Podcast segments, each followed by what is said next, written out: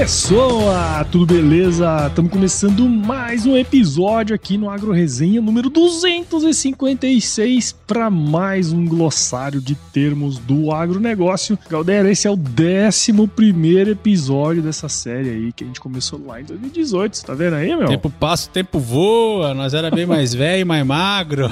Nossa senhora, ah, tá louco. Tem hora que dá até uns desânimo, né, meu? É, cara, quando tu vê as crianças crescendo, tu sabe que tu tá envelhecendo. Exato, a minha vai fazer quatro anos ao livro. É, a minha fez seis. É, você tá mais fudido que eu. Mas, pra que todo mundo saiba, Paulo é bem mais velho que eu. Bem mais velho que eu. Mas não aparenta, né? É, eu que tenho a barba Não é o cabelo branco, nem as barbas branco. brancas. E aí, Gaúcho, como é que estão as coisas aí? Estamos aqui gravando diretamente do escritório da Escola Agro, Lucro Rural. Como é que estão as coisas aí, meu? Tudo ótimo, cara. Tudo andando, fluindo e as coisas acontecendo como devem acontecer. É, Então tá bom demais. então é isso aí, cara. Se tá acontecendo como deve acontecer, nós estamos aí, né? Isso aí. E ó, e pra você que tá ouvindo, já sabe, né, que a resenha é garantida, a porteira não tem tramela pra quem busca se informar sobre assuntos ligados ao negócio. Então, não sai daí, que esse podcast, que esse episódio aqui tá muito legal. Firma o golpe que nós já já estamos de volta.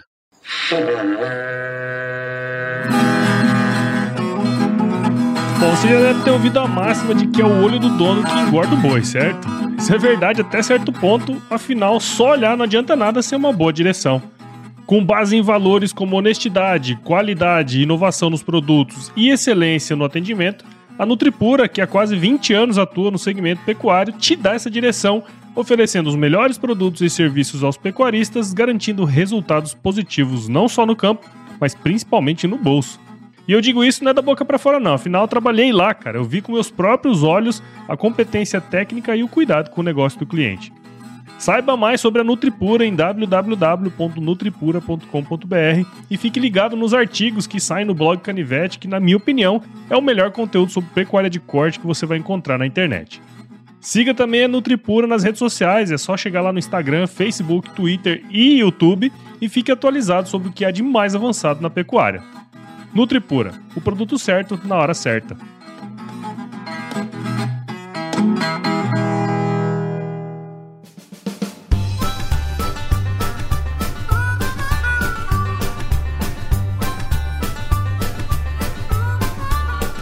more Muito bem, estamos de volta aqui para esse episódio novinho em folha do glossário de termos do agronegócio. Como nós estivemos, estivemos sem muito tempo nas semanas passadas, né? Esse episódio aqui era para ter sido 255, mas é o 256. Tá bom E- também. Tá bom também. E aí a gente escolheu aqui 10 termos, né, Galdério? Cada um de nós aqui vai falar cinco. E como você é sempre o convidado de honra aqui desse podcast, eu vou dar a você a permissão para iniciar os trabalhos aqui deste ARP 256.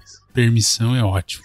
Mas vamos lá. Bem, primeiro termo é um termo chamado AGF. Sabe o que é AGF, é um Paulo? termo, é um termo ou uma sigla, Galdério? Agora é uma sigla, mas ele se transforma num termo. É porque você quis, né? É, exato. AGF, é que muito se fala do AGF, que Aham. é aquisição do governo federal. Hum. Muito trabalhei em cima desses números e dessas informações lá no IMEA. E o que, que é isso? É um mecanismo utilizado pelo governo durante o período de safra, quando a oferta de produto é maior, que consiste na aquisição do produtos, dos produtos, né, para a forma- formação de estoque regulador Hum. para garantir o abastecimento e não permitir variações acentuadas de preço, tanto para os produtores quanto para consumidores. Então, o que, que acontece? Em tempos em que a gente tem uma grande produção e que a gente tem uma demanda mais acuada, o governo acaba interferindo para fazer estoque, né? Então é inteligente por parte do governo, porque ele compra parte desse produto a um preço baixo, né? Teoricamente um preço baixo, para estocar o produto, para fazer essa regular- eh, regularização e isso tira produto do mercado, né? Então tende a elevar um pouco os preços e em momentos de entre safra, quando o preço está maior ou teve alguma quebra de safra, aonde tem alguns lugares no Brasil, por exemplo, que tem dificuldade, isso acontece muito com milho, né, Paulo? Uhum. Então teve uma época aqui que o Mato Grosso colheu milho pra caramba, eh, não tinha muito para escoar, né? Não não tinha ainda todo esse consumo interno com uso para etanol, etanol, e para DDG. E eu lembro que a gente fazia os cálculos, né? Depois tem Pepro, tem outras coisas aí, né? Mas é para levar esse produto depois lá para o Nordeste, por exemplo, no tempo de inter safra que precisava um preço muito elevado de produção. Inclusive veio até milho exportado de, dos Estados Unidos para o Brasil, né? Então é um meio de regular, é um meio do governo conseguir comprar, né? A um preço mais baixo no momento em que realmente está precisando e também depois revender a um preço não tão elevado é, para as regiões que têm essa necessidade, né? Então, para quem é totalmente liberal, que não quer nada que o governo interfira, né? É bom saber que nesses momentos o governo fez um papel muito importante na regulagem de mercado, né? Porque o que acontece, né? Quando o cara tem um preço muito ruim, acaba diminuindo a área nos anos anteriores, né? Porque ele teve prejuízo e tal, é, e aí depois acaba faltando, né? Então, geralmente um ano ou dois com preço muito baixo e depois um preço muito elevado, né? Que não é bom para ninguém. Então, isso acaba fazendo essa regulagem, né? E é um, uma, uma, forma, né? É, do governo interferindo no preço, mas uma forma bacana também de fazer essa regulagem, dele conseguir ter um estoque, né? Que é importante ter um estoque regulador. Mas, ô Galdério, explica uma coisa para mim que você que entende mais uma dúvida genuína aqui. Por exemplo, hoje o governo federal ele não tem tantos tantos ou tem é, capacidade de armazenar? Como é que é? Ele, ele faz isso, o produto físico, ele compra, armazena? Como é que é esse negócio? Porque eu sei que antigamente tinham muitos armazéns da, da Conab, Conab né? e tal, né? Mas como é que é isso aí hoje, cara? Porque para mim parece que, assim, acho que é, é, uma, é, é, legal, só que me parece que não tem uma estrutura hoje para fazer isso. É assim mesmo? É, é, eu tô um pouco, vamos dizer assim, a gente trabalhou com isso lá, sei lá, uhum. seis, sete anos atrás, né? Mas o que tava acontecendo é que tinha muito aluguel, né? Ele, ele comprava e alugava o armazém para fazer a armazenagem do, do produto, né? É, e, e, era dessa forma que era feito. Como a gente tá tendo anos muito bons, né, de, de, de produção Provavelmente tal, não deve estar tá tendo deve estar tá bem menor, né? É, mas eu lembro que a gente sempre tinha no quadro de oferta e demanda, né? A gente sempre trazia, né, a oferta e demanda e também aquisições pelo, pelo, governo, governo. Lá, no, lá no IMEA, né? Mas é uma forma bacana de conseguir. E assim, é muito importante, né? O Brasil, como é um grande produtor, é, é, menos falado isso. Mas, por exemplo, a China, ela tem um monte de estoque regulador e uhum. também não é apenas de, regular, regulagem, né? É de segurança, segurança alimentar. alimentar 1,4 milhões de pessoas, né? Faltou, isso é um problemaço, né? Então, eles acabam tendo dessa forma, né? Forma de, de conseguir também ter uma garantia de se acontecer alguma coisa no mundo, eu tenho alimento para minha população, né? Pelo menos por algum tempo. Legal. É, não, é interessante entender, né? Que existem essas formas e que, bom, Ainda bem que não está sendo muito utilizado nos últimos anos, né? Justamente porque os preços estão muito interessantes, né? O mercado está interessante, né, cara? Vamos para o próximo termo aí. Ô Galdério, deixa eu te perguntar uma coisa, cara. Você já comprou óleo de canola? Eu já. E é bom? É bom. Eu nunca usei óleo de canola. Eu já usei. Você sabe o que é canola? mais bonito do mais, mais, mais bom do que óleo de canola é ir numa lavoura de canola. Ah, eu mas tenho, isso é eu tenho o prazer de em algumas épocas do ano, quando eu vou viajar lá para meus pais, passar por umas plantações de, de canola, canola, e é uma viagem muito bonita. Mas você sabe o que, que significa canola, Galdério? Não. Canola, ela vem de uma. De, é da origem canadense, sabia? Não sabia. É da sigla Canadian Oil Low Acid. É, Esse eu não é uma, sabia mesmo. É uma denominação genérica para identificar grupos de cultivares de couza. O que você vê lá no Rio Grande do Sul é são cousas. É uma lavoura de couza, né? Aí só para você entender o que é a couza, você que tá aí ouvindo aí do outro lado, a couza é uma variedade de couve comestível, a Brassica campestris que no inverno serve de forragem e a semente fornece óleo comestível com baixo teor de ácido graxo. Por isso que todo mundo fala assim: ah, não, óleo de canola, tal, é bacana pra saúde, finites. E a flor é um ótimo colírio pros olhos. Exato, aí, tá vendo? Ah, ah tá romântico, hein? Tá romântico, hein, Geniane? hum, meu amor. Até por isso que o óleo de canola lá no supermercado, onde você vai lá, você olha assim, o óleo de canola é um pouco mais caro, porque ele foi moldado para ter menos teor de ácido graxo, como está dizendo lá a sigla, de Canadian Oil Low Acid, entendeu? Então, é, ele é muito utilizado. Olha só, interessante, isso aqui eu não sabia. Ele é usado para iluminação, não sei de que maneira isso, mas tratamento de lã e de couro e na fabricação de sabão, né? É muito Obviamente. Nutella mesmo, hein, Paulo? Você viu, cara? Você nunca viu um lampião de óleo diesel? Não, eu já vi. Então, é a mesma coisa, só que com óleo de canela, de canola. De canela. Aí não fica tão preto. Ah, então é por causa disso. Mas fica preto também. Ah, Fica também, né? Obviamente. E aí, ó, os resíduos que saem ali da extração, porque você extrai o óleo, aí tem ali tipo uma torta, né? Um, essa torta ela serve também para alimentação animal, cara. Eu já tinha ouvido falar esse lance do Canadian Oil Low Acid, mas eu não, não, não entendia, porque eu, acho, eu acredito que tenha sido uma seleção, né? Uhum. Genética ali, um negócio pra ter esse, essa men- menor quantidade de, de ácido graxo aí. Interessante, né, cara? É legal, mas eu, eu, assim, eu sabia que canola era, era colza, mas não sabia que, como é que era a, A sigla. a, é, a definição. Legal, bacana. Show de bola.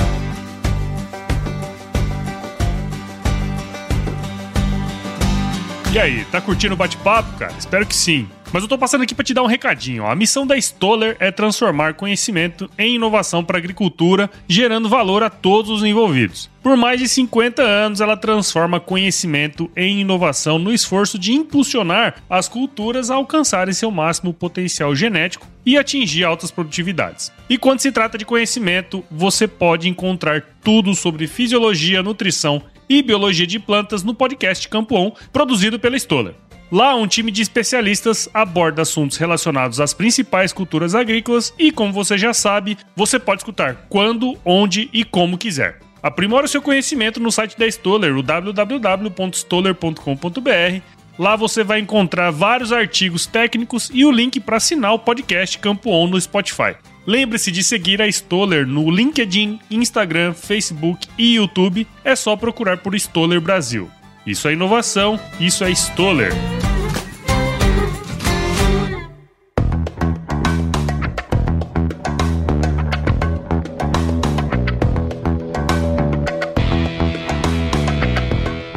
Galdério da Fronteira, gauchinho Mato Grossense. Traga o seu termo número 2. Agricultura biodinâmica. Biodinâmica, meu. Ô, meu. Quem nunca ouviu, né?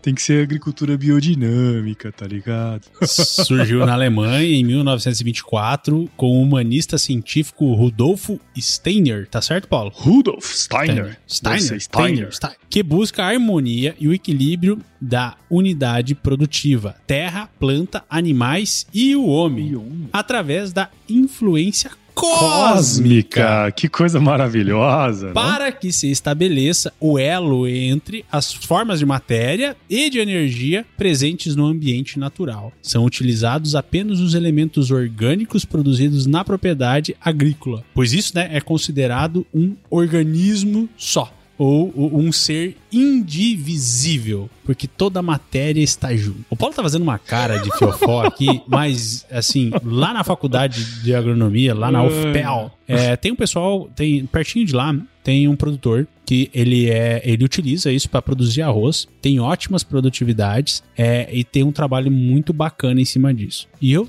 tô, tô te dizendo, eu trouxe esse termo quando eu peguei, bati no olho dele e disse que ia trazer, porque isso tá começando a ganhar escala. Não necessariamente dessa forma, com uma visão cósmica, mas com uma visão é muito mais voltada para a nutrição né, da planta para entregar o que ela precisa e há né, quem diga que tudo que ela precisa está no ambiente onde ela está. Basta a gente dar as, a homeopatia, né? Aí já muda um pouco pro lado, mas que ela, que ela necessita. E eu tô vendo, cara, que a gente sempre cria um problema e, e dos problemas vem soluções, né? Esse aumento de custo que a gente tá vendo tá trazendo um monte de alternativas para o dia a dia aí, para, para vamos dizer assim, para grande escala, Para vai? grande escala. Muita gente botando muita pesquisa e muito trabalho em cima desse tipo de, de informação. Então é algo assim que eu tô vendo que ele teve um momento que todo mundo falava, depois foi des- descreditado e me parece que isso tá voltando à tona de novo. E eu acho muito bacana, né, cara? Porque sempre que a gente tem coisas novas, tecnologias. É porque é uma, é uma baita tecnologia, né? Se a gente for considerar tudo que é feito e, e como eles pensam isso, é uma tecnologia bem interessante. Eu acho muito bacana também todo mundo saber que tem essas coisas muito loucas aí, mas que às vezes dá certo.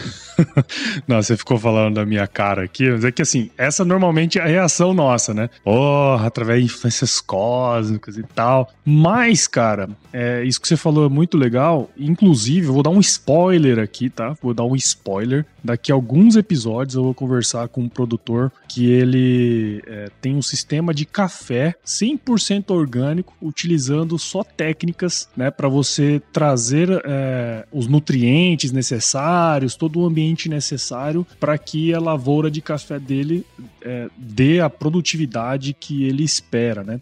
E eu achei bem interessante isso que você trouxe, porque eu, a hora que você estava falando, estava lembrando dessa entrevista, né? E, e um ponto que muitas vezes fica para o profissional que está ouvindo a gente aqui, né? Às vezes gente trabalha numa empresa, a gente trabalha é, né, numa dessas multinacionais, nada contra, tá? Inclusive muitas delas patrocinam o podcast aqui, a gente entende todo, toda a pesquisa e tudo que está envolvido dentro desse processo, mas muitas vezes eu percebo que os agrônomos eles poderiam olhar com mais profundidade os problemas e trazer soluções para o produtor que não necessariamente passe apenas pelo portfólio da empresa. É... E aí entra algumas coisas nesse sentido, né? É, sei lá, é, sementes é, forrageiras lá para você fazer cobertura de solo, inimigos naturais, controle biológico, todas essas questões, né? Que se você aprofundar na técnica, você consegue trazer soluções mais interessantes do ponto de vista econômico e também do ponto de vista ambiental, talvez, sabe? Isso, isso é um negócio bem interessante. É, eu acho que o, o bom interessante é que tem um encaixe aí, né? De que é uma coisa que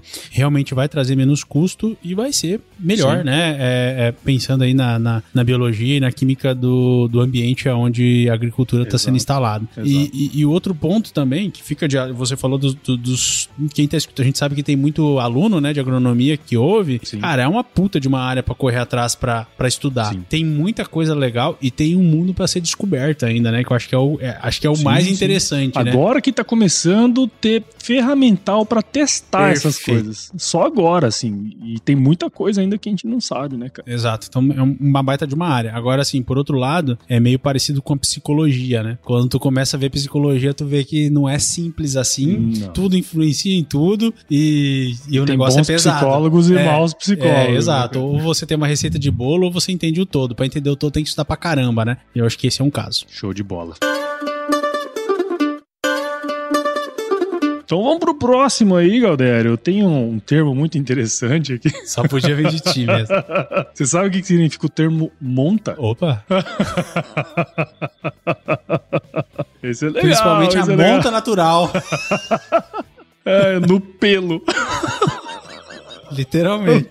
olha só, olha só. Você que tá ouvindo do outro lado aí, se estiver sozinho, ok. Se tiver acompanhado, pode dar uma desligada, né? Se, se for seu chefe, no caso.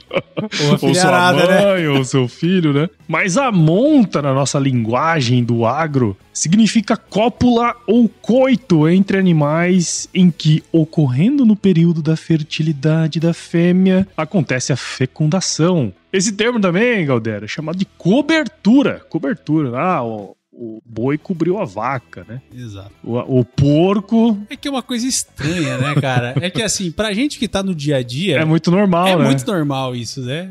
Tem todo. Mas é. Cara. É isso, né? Não, e é, é, interessante, né? Você tem filhos, eu tenho filhos também, e às vezes, na hora que as mulheres estão grávidas, logo após, de, logo após o parto ali, né? Cara, inevitavelmente a gente faz muitas relações entre é, o mundo animal e o mundo humano aí, né, cara? dos animais. Elas odeiam. Elas odeiam, né? Aí ela fala, pô, mas por que, que meu cabelo tá caindo assim? Olha só, você tá em balanço energético negativo, cara. Ou quando tá grávida, tá mojando. Tá mojando. Puta que pariu, essa eu quase apanhei já. Nossa, essa aí é mais, essa aí é mais pesada. Essa é mais pesada. Mas o Mas interessante contar- é que o ser humano não tem uma persistência de lactação muito alta, né? Então, Depende, né? Depende. É, tem um- é, depende, verdade. depende. Pode ser bem longa. é, pode ser, pode ser. É, mas deixa eu contar uma história aqui, vale um, um entre aspas, dos filhos, né? Esse ser humano que está do meu lado aqui, no tempo que ainda as músicas eram no pendrive, me emprestou, Oh, me deu um verdade. pendrive de músicas. E aí eu tava numa bela viagem de São Lourenço para Espumoso com meu sogro e minha sogra. Isso é muito boa. O som, o som um pouco elevado e de repente começa a tocar velhas, Velhas virgens. Virgens. Pra você que não conhece Velhas Virgens, é muito bom, mas escute enquanto solteiro e sem sogro Ai. dentro do carro, por favor. Ai, ai, foi bizarro demais. E o pior é que eu fui passar pra próxima, deu velhas virgens, eu passei pra próxima. Nossa senhora. Ai, ai. Mas vamos lá, seguir.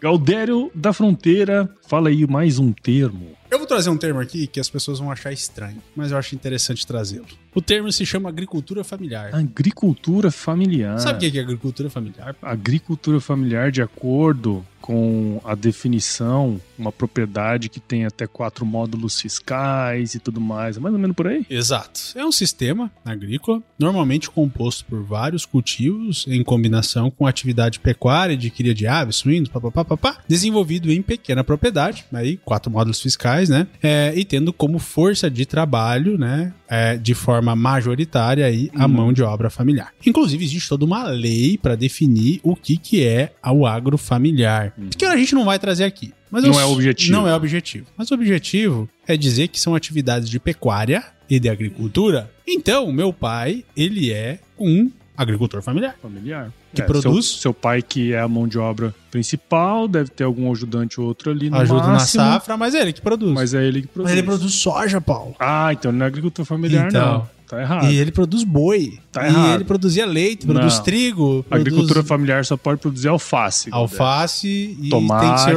orgânico. orgânico.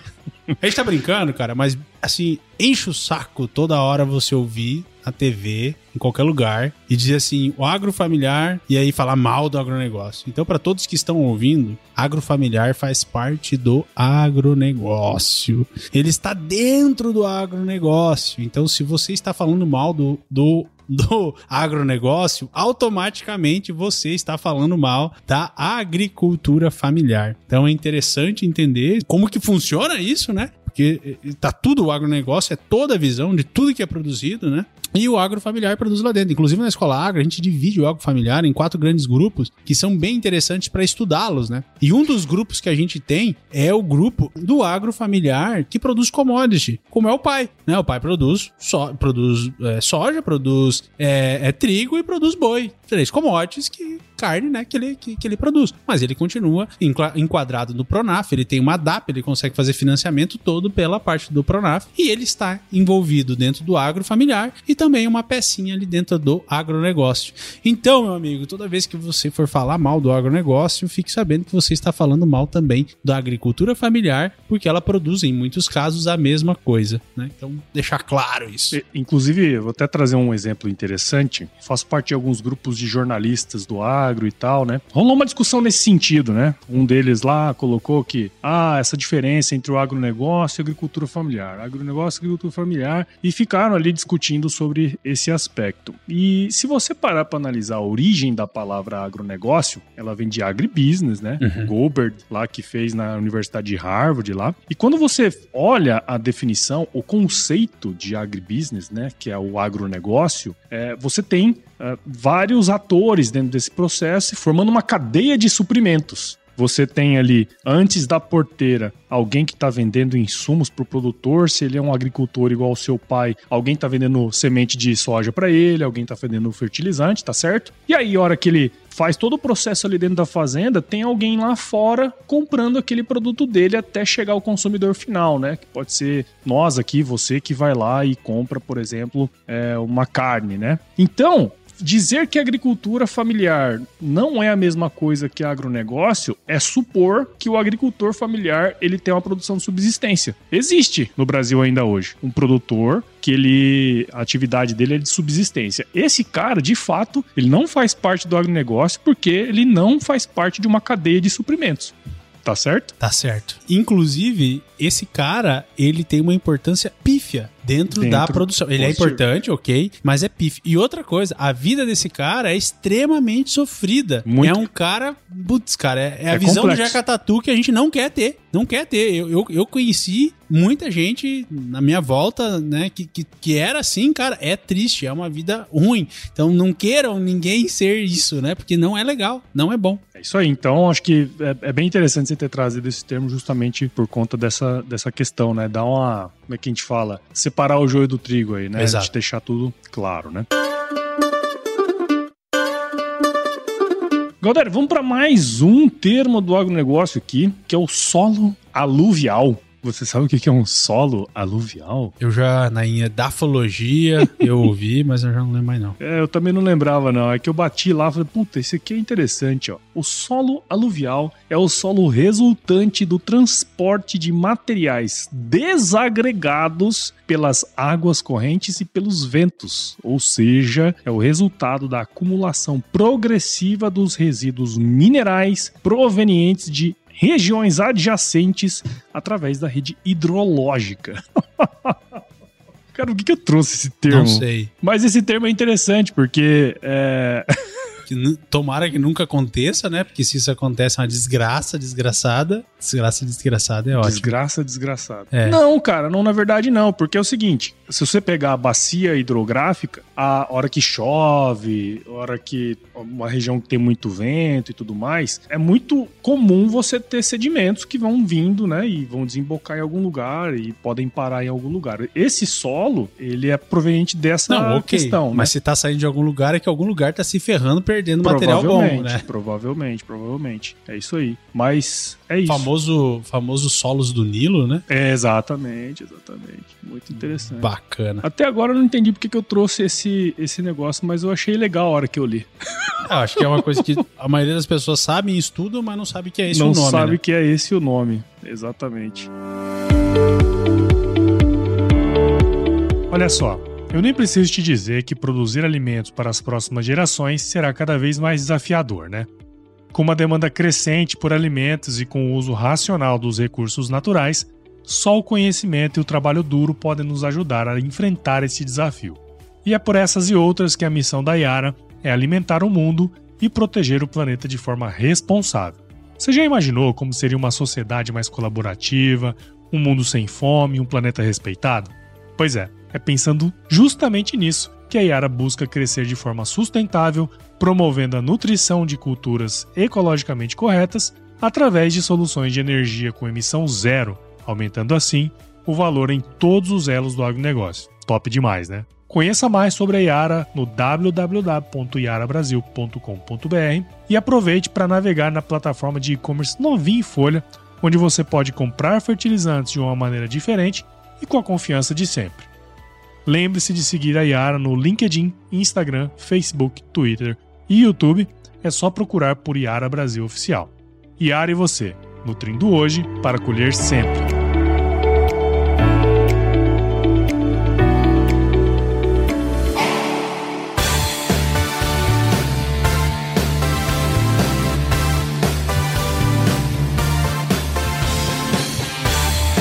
Então vamos lá. Etimobiologia. Sabe o que é isso? Não sei o que é. Então, eu também não sabia, mas eu achei bem legal. Ciência que estuda o modo pelo qual o povo ou grupos sociais humanos se relacionam com os animais, as plantas e outros recursos biológicos do seu meio ambiente. Cara, eu nem sabia que tinha alguma coisa para estudar isso. Mas eu achei super legal. Hoje eu tô um pouco. Hoje eu tô, é, eu tô, hoje eu tô falar um pouco, isso pra você. É, eu tô um pouco... Agricultura biodinâmica. É, não, hoje eu tô. Etnobiologia. Não, não, não, não, mas aqui eu também vou trazer outra cacetada. Porque assim, o que que acontece, né? Todo mundo fica pensando aí, né? Que o, o ser humano vai lá, explora e tal. E, é, só vou comer plantinha porque a plantinha não tem, não vou comer proteína e tal, né? Mas de qualquer forma, é tudo um grupo, né? Eu, eu, eu sempre, eu sempre tenho o exemplo do meu pai, né, cara? Eu acho uma coisa muito legal. Ele tem os porquinhos dele, ele trata aqueles porquinhos com tanto carinho, sabe? Os porquinhos, os bichinhos lá, os terneirinhos, ele vai lá, trata. É tipo assim, é um relacionamento bacana, né? De, do cara vai lá, trata muito bem. Todo mundo que tem animais geralmente trata muito bem. Claro que o pai é quase um é quase um pet, né? Uhum. É, para ele a forma como, como ele ele atua, né?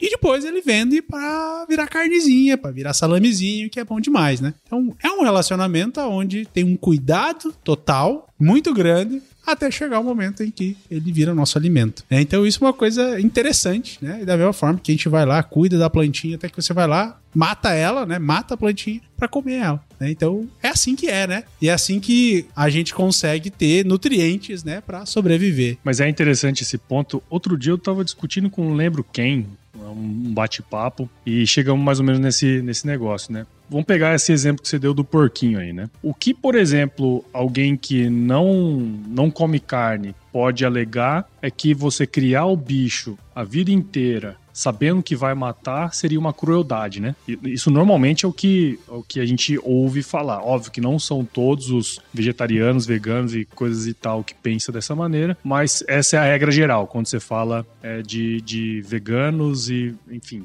carne e tudo mais. Só que eu tenho uma visão diferente desse processo. Por que, que seu pai cria muito bem os porcos e por que, que ele faz tanto carinho e faz isso com tanto amor? É porque se você for parar pra pensar, essa é a minha opinião, tá? Quem estiver ouvindo aí que não concordar também, pau Não no... concordo.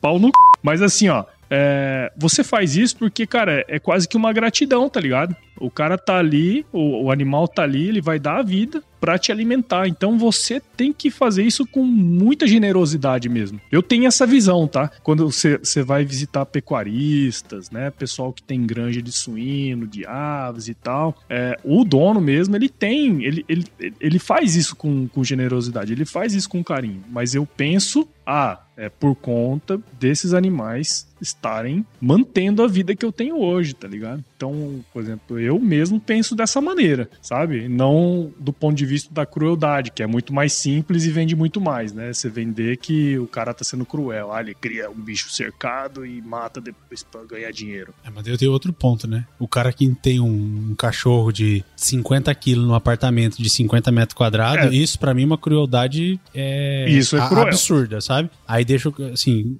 eu adoro cachorro, né? Eu adoro cachorro, mas não tenho cachorro por isso. Que eu acho. Eu é, acho... Se tivesse pra ter, era melhor ter um lugar onde é, ele pudesse. Onde ele pudesse se divertir, brincar, correr e tal. Porque é o que o cachorro faz, né? Meus pais lá tem um monte, mas tem espaço, lá, lá vão ter pra eles, né? Então isso também é uma crueldade. Eu, e no meu ponto se de vista, para, se, para, se for para, parar pra pensar, analisar, isso é muito mais crueldade que o pai lá no pasto tratando os bichinhos que ele vai comer depois. Uhum. É, então é isso que eu tô falando, é que muitas vezes, né, é o ponto de vista, né? Sim. É, o bom de trazer esses assuntos que geram umas discussões mais. E cada um tem o seu, né? É, isso aí. Já dizia o poeta, né? Gosto é igual.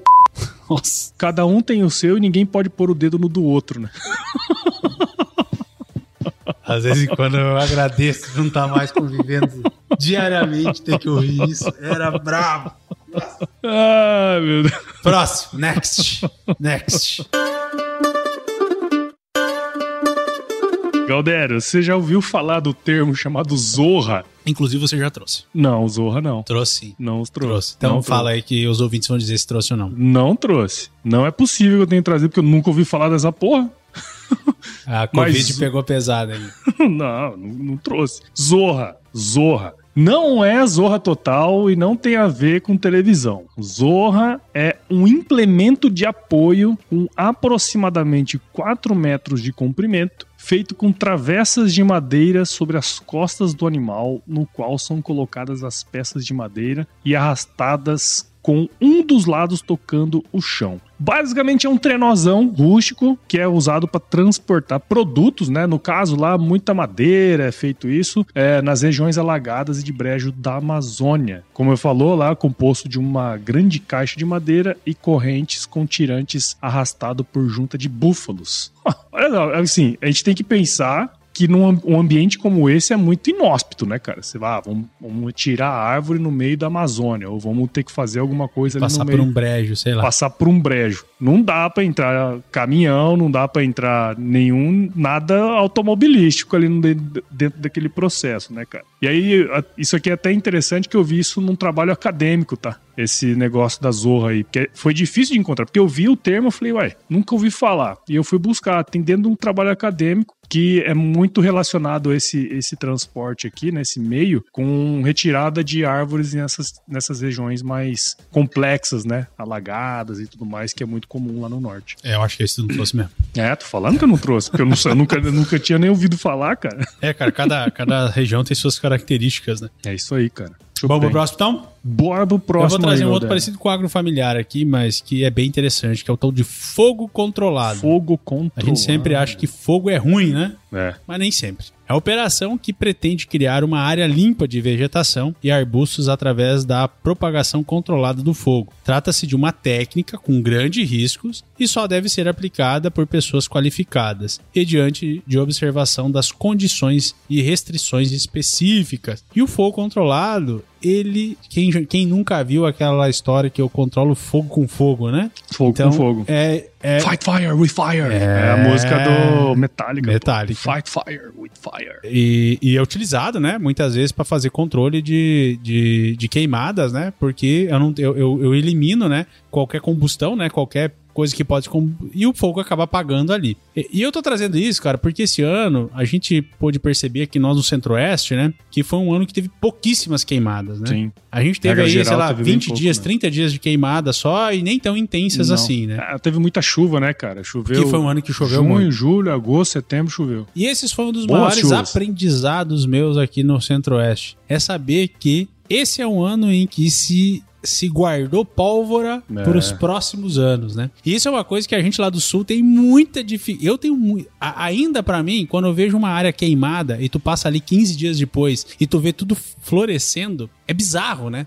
Porque passou um fogo desgraçado embaixo e tá lá o cerradão todo florido, bonito, Vege sabe? Vegetando, né? Vegetando bonito, cara. Aí, pô, a gente vê na TV, acha que se foi tudo e não foi, né? Então, o fogo controlado vai ser importante ano que vem, que a gente vai ter bastante combustível aí para queimar, né? E é interessante, eu acho que a gente já tinha comentado sobre isso, que o cerrado ele, ele é assim, né? É. Ele passa por fogo. É bom? Não, de forma alguma é bom. É, para quem mora aqui é péssimo. É, é, péssimo, queima também animais, né? E tudo. Sim. Mas é, é algo natural, né? Entre aspas, para o cerradão brasileiro. Sim. A gente estuda até, né, cara, que assim, é, de, dependendo da, da umidade relativa do ar, da temperatura que tá, é, rola muitas combustões espontâneas no, no, no mato mesmo. Você, pega ali às vezes o cara joga. Olha, isso aqui é uma coisa interessante. Às vezes o cara joga no, no, uma garrafa, né, translúcida, assim, ó, no mato, e bate um sol e,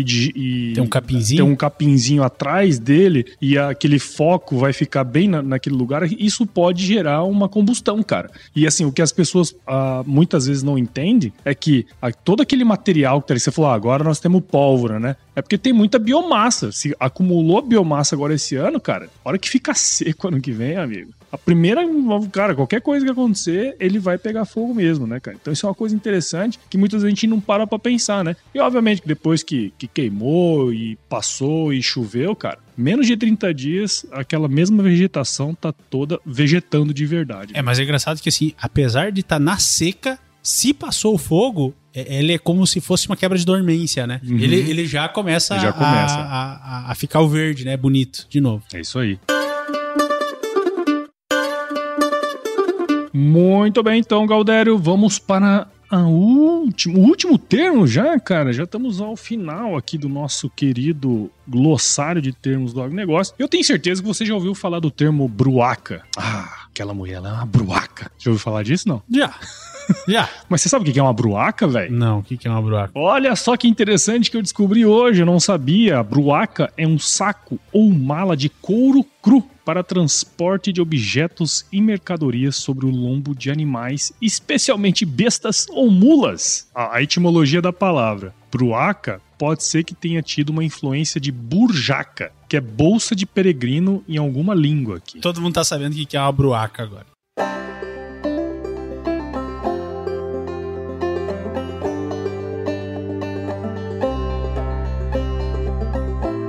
Muito bem, então, Galdero, chegamos ao fim de mais um glossário de termos do agronegócio. Que aí, aprendemos muitas coisas novas hoje, cara? Aprendemos, sempre se aprende, né? Sempre se aprende, né, cara? E, e, é interessante como tem muita, muita coisa particular, né, de região e tudo mais, e, e, trazer essas experiências é bem legal, né, cara? É, e também tem muita coisa que a gente fala, ouve, mas não sabe muito bem o que significa, né? Tipo, é. Como, por exemplo, o agrofamiliar, e muitas vezes a gente fala coisa errada, né? E repete aí a, a, a as, as mentiras. Como é que é? As, as narrativas. É, as narrativas aí que a gente vê na mídia que nem sempre estão corretas. Né? Isso aí, cara, muito bem. Ó, e para você que ouviu esse episódio até agora, tenho certeza que você viu valor nessa, nessa conversa que a gente teve aqui, nesses termos do agronegócio que a gente trouxe. Então considere compartilhar esse episódio com alguém aí que gostaria de entender um pouquinho mais, também para dar umas risadas com a gente aqui. O podcast ele cresce na medida em que você participa junto com a gente dentro desse processo, cara. Assine então o AgroResenha nos principais agregadores aí que existem, Apple Podcasts, Google, Spotify, Deezer, Cashbox. Siga a gente lá também nas nossas redes sociais, Instagram, Facebook, LinkedIn e Twitter. Twitter, gostou do Twitter?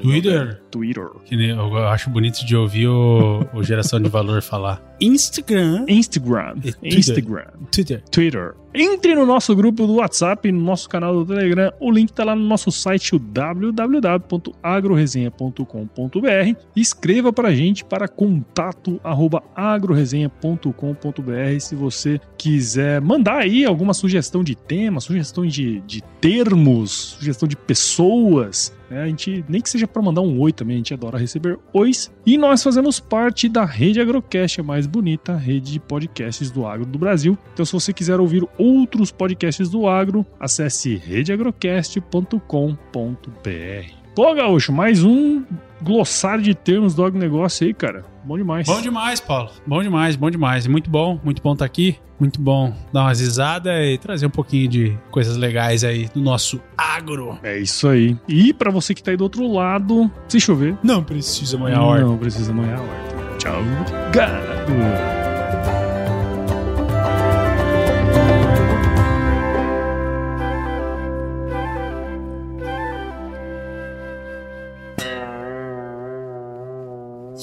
Pessoa? Senhora, bota esse aí antes. Otário.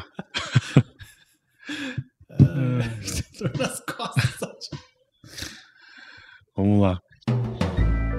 Mais um produto com a edição Senhor A.